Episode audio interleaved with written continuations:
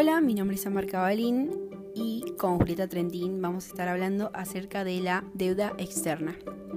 Bueno, en 1824, el gobierno de Martín Rodríguez, con la colaboración de su ministro de gobierno, Bernardino Rivadavia, gestionó ante la Bering Brothers un empréstito por un millón de libras esterlinas para realizar obras portuarias y de urbanización.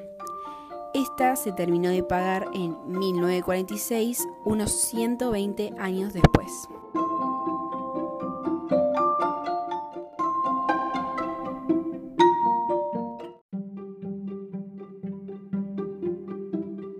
Los dos periodos en los que más crece la deuda externa en dólares fueron entre 1976 y 1983 en la última dictadura, que pasó de 9.100 millones de dólares a 44.375 millones de dólares.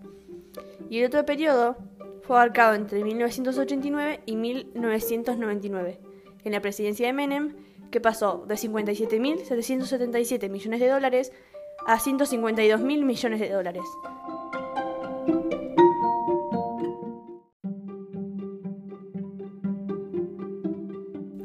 Bueno, nosotros al ver el gran número de dinero que nuestro país debe con la deuda externa, nosotros nos asustamos.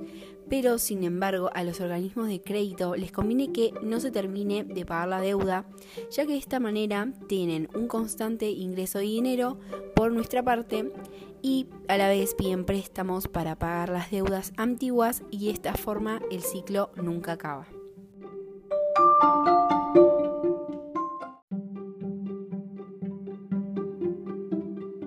La plazoleta ubicada en Independencia de Bolívar se llama Plazoleta Carlos Gardel.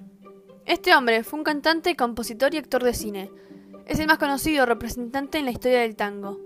Nació el 11 de diciembre de 1890 en Francia y falleció el 24 de junio de 1935 en Colombia.